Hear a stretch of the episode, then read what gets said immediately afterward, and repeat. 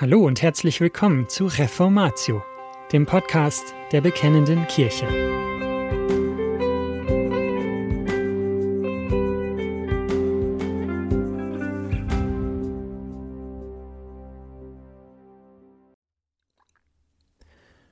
Prophetie in der neutestamentlichen Gemeinde. Eine Stellungnahme zu Ideen, wie sie im Rahmen der Vineyard-Bewegung verbreitet werden. Von Jürgen Burkhard-Klautke. Erstens. Zur Vorgeschichte der Vineyard-Bewegung. Es ist in diesem Jahr genau 100 Jahre her, dass die Pfingstbewegung aus Amerika über Norwegen nach Deutschland kam. Die Kernbotschaft, mit der die Pfingstbewegung damals auftrat, war folgende. Die Rechtfertigung allein aus Gnaden mittels des Glaubens genügt nicht. Ein Christ benötigt darüber hinaus noch einen zweiten Segen, eine Kraftausrüstung zur Nachfolge und zum Dienst, die sogenannte Taufe mit dem Heiligen Geist. Als empirischer Beleg dafür, dass jemand den zweiten Segen empfangen hat, galt das Reden in Zungen. Auch auf die Gabe der Prophetie wurde seinerzeit Wert gelegt, jedoch hatte sie nicht die Bedeutung des Zungenredens. Ende der 50er Jahre des vergangenen Jahrhunderts brach dann, gewissermaßen als zweite Welle, die charismatische Bewegung auf. Sie war sich insofern mit der Pfingstbewegung einig, als auch sie als zentrales Thema die sogenannte Geistestaufe hatte. Als Erweis dieser zweiten Erfahrung fungierte ebenfalls das Zungenreden. Die charismatische Bewegung unterschied sich von der klassischen Pfingstbewegung vor allem darin, dass sich letztere in eigenständigen Gemeinden konstituierte, während die charismatische Bewegung nicht primär das Ziel verfolgte, selbstständige charismatische Gemeinden zu gründen. Ihr Ziel war es, die charismatischen Erfahrungen so weit wie möglich in den unterschiedlichsten Kirchen und Kirchengemeinschaften zu verbreiten. Dabei machte sie keinen Unterschied zwischen evangelischen oder römisch-katholischen Gemeinden. Die Bemühung, sich von dieser Bewegung abzugrenzen, wurde häufig als ein Verstoß gegen das Liebesgebot Jesu verurteilt, zumal der gemeinsame Nenner ohnehin nicht eine gemeinsame inhaltliche umrissene Glaubensüberzeugung war, sondern eine gemeinsame charismatische Erfahrung. Zweitens die Vineyard-Bewegung. 2.1 zur Geschichte der Vineyard-Bewegung. Anfang der 80er Jahre schien die charismatische Bewegung mit ihrem religiösen Erfahrungs- und Erlebnischristentum ihren Höhepunkt überschritten zu haben. Manche begannen bereits von einer nachcharismatischen Zeit zu sprechen.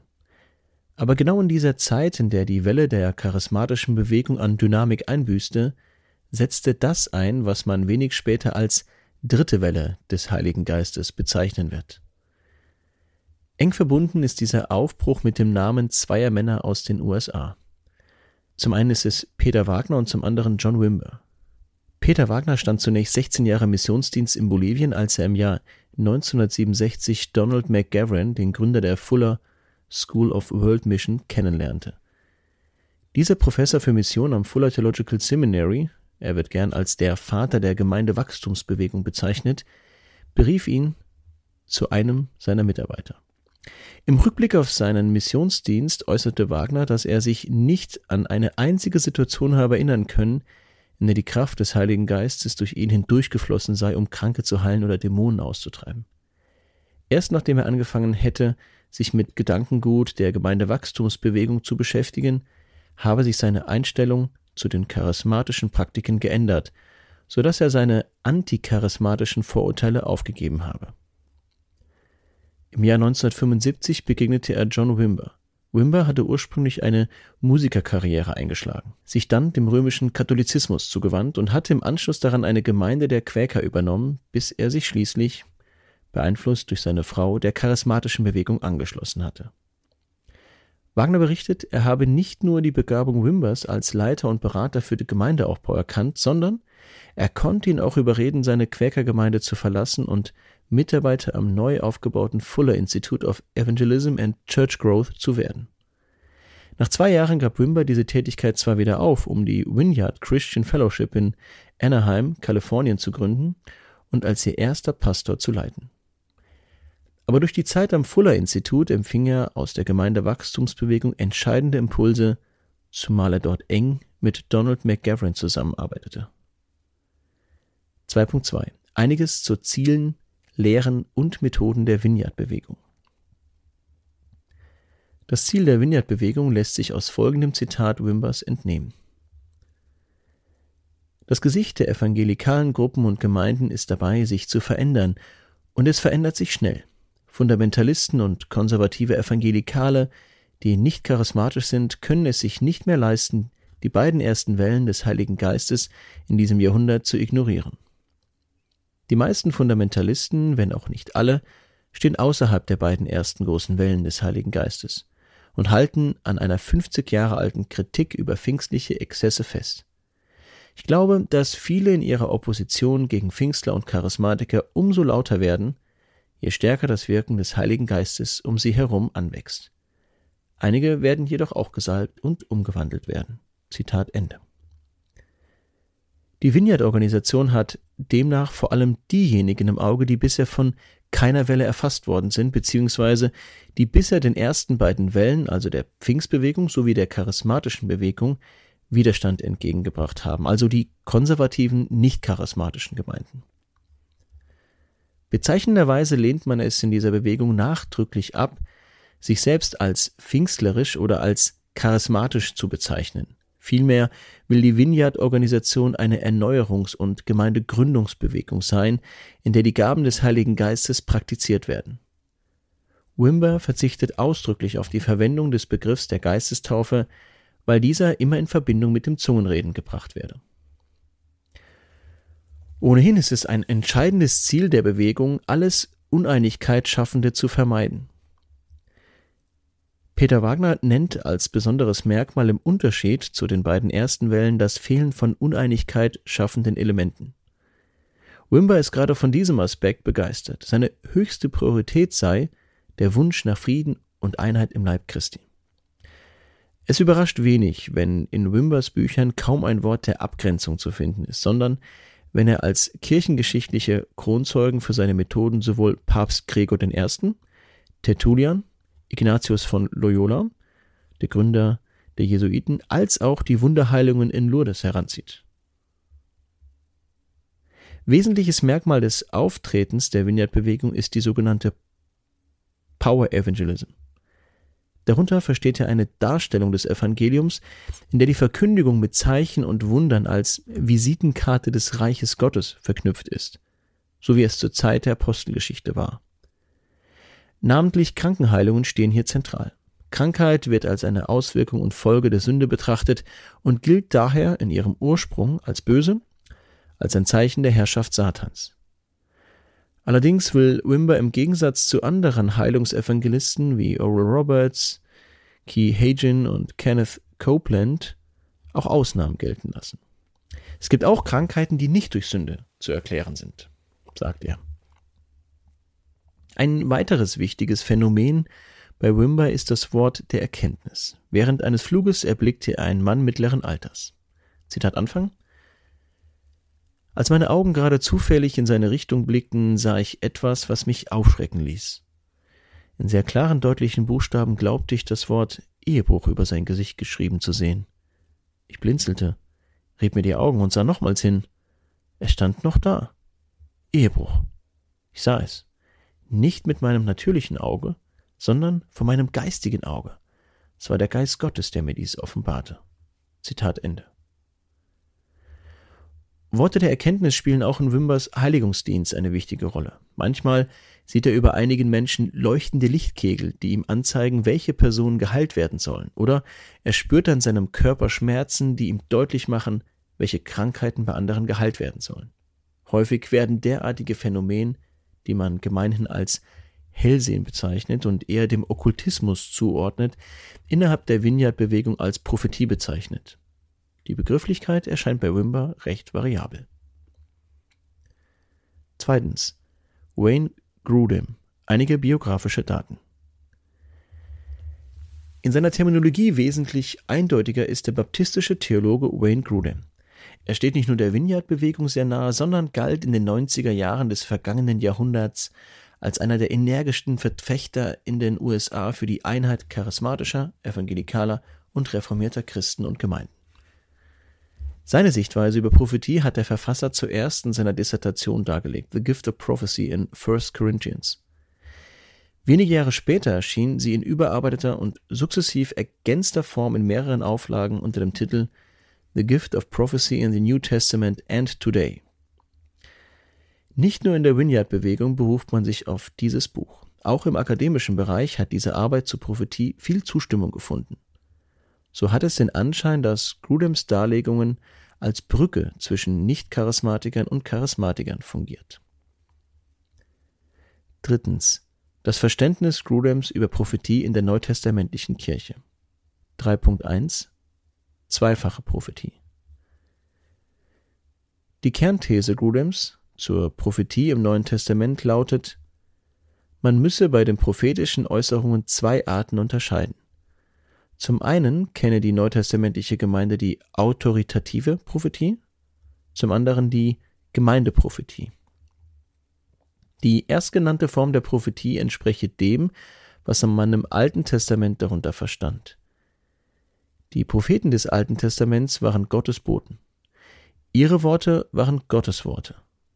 Diese Form der Prophetie sei mit der Fertigstellung des Kanons der Heiligen Schrift zum Abschluss gekommen. Daneben, so Grudem, begegne im Neuen Testament eine Form von Prophetie, die man als Gemeindeprophetie bezeichnen könne. Diese könne nicht die Autorität der Worte des Herrn für sich in Anspruch nehmen. Sie komme nicht direkt von Gott, sie dürfe nicht mit göttlicher Inspiration gleichgesetzt werden, sondern hier gebe der Heilige Geist in den menschlichen Verstand einen pneumatischen Impuls, eine spontan auftretende Erleuchtung. Derartige Impulse könnten von den Empfängern unvollkommen oder gar falsch verstanden oder wiedergegeben werden. Diese Prophetie sei in ihrem Wesen nicht göttlich, sondern menschlich. Gleichwohl sei sie nützlich, weil sie vielfach unmittelbar in die Nöte der Menschen hineinspreche. Sie diene zur Auferbauung, Ermahnung und Tröstung, so dass die Betroffenen realisieren würden, Gott ist unter euch. 3.2 Apostel anstatt Prophet Für die autoritative Form der Prophetie stehe im Neuen Testament das letzte Buch der Bibel. Die Offenbarung hat göttliche Autorität. Sie hat für die gesamte Kirche Geltung. Allerdings müsse, so Grudem, beachtet werden, dass das letzte Buch der Bibel nicht durch einen normalen Christen empfangen und niedergeschrieben worden sei, sondern von einem Apostel. Dieser Umstand weise darauf hin, dass im Neuen Testament die autoritative Form der Prophetie auf die Apostel übergegangen sei.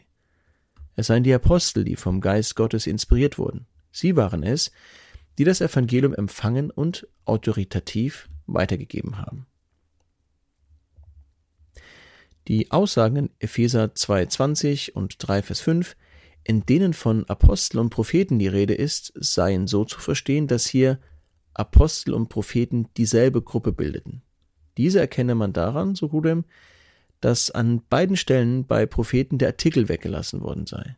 Von daher könne man sinngemäß übersetzen, die Apostel, die auch Propheten waren. Wenn der Apostel hier zwei zu unterscheidende Gruppen im Auge gehabt hätte, hätte er den Artikel zweimal verwendet. Zur Begründung weist er hin auf 1. Korinther 3, Vers 8 und 8, Vers 6 und Epheser 3, Vers 10.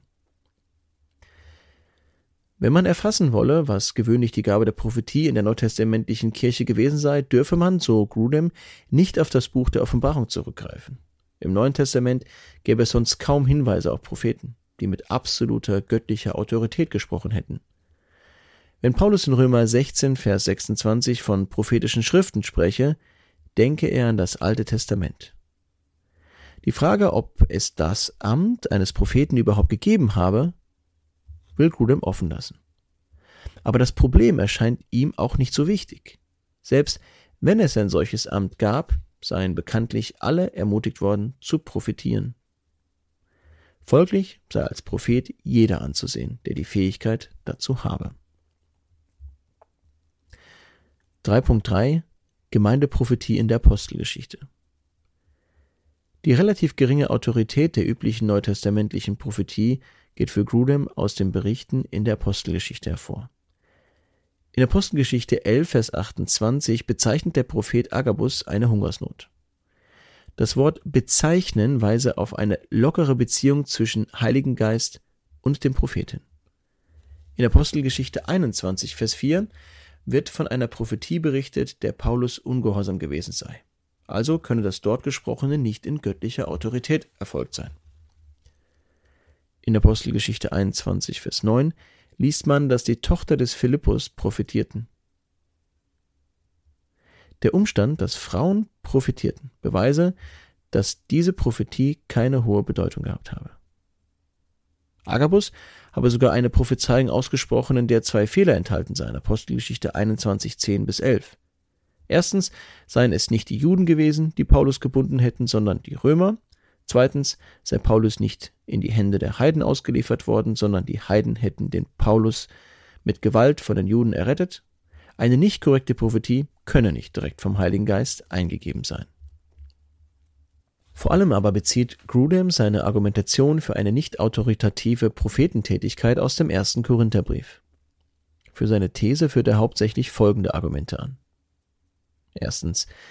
Der Umstand, dass Frauen, denen ausdrücklich das Leiten und das Lehren untersagt worden sei, in der Gemeindeversammlung profitieren zu dürfen, zeige, dass es sich nicht um eine autoritative Form von Prophetie handeln könne. Zweitens, die Aussage in 1. Korinther 12, Vers 28, nämlich Gott hat etliche in der Gemeinde eingesetzt. Erstens Apostel, zweitens Propheten und so weiter, mache deutlich, dass das, was ein Prophet verkündet, rangmäßig unter dem steht, was ein Apostel lehre. Drittens.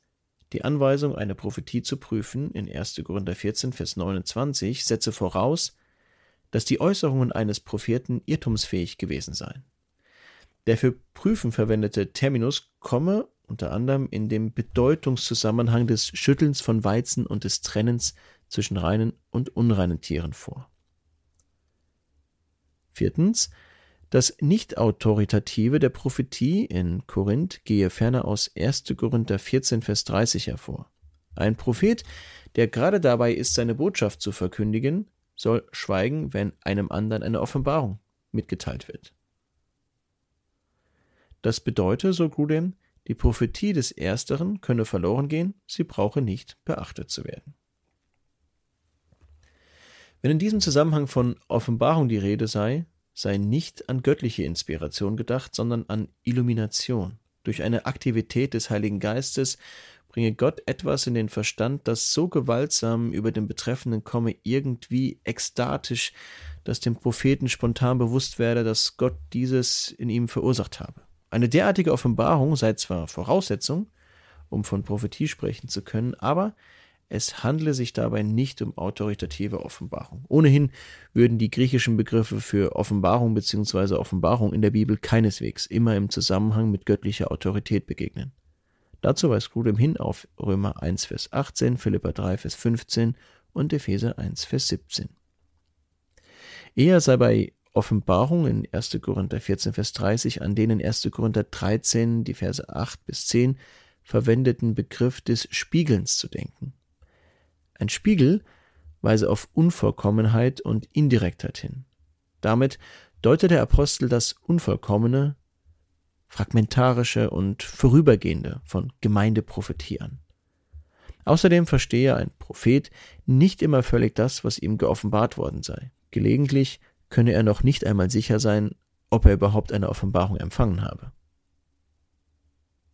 Und dass Prophetie nicht mit derselben Autorität wie Apostel ihre Botschaft verkünden, sieht Grudem in 1. Korinther 14, die Verse 37 bis 38 belegt. Paulus stelle klar, wenn jemand, der ein Prophet zu sein beansprucht, ihm, dem Apostel, ungehorsam sei, er dem Herrn selbst ungehorsam ist.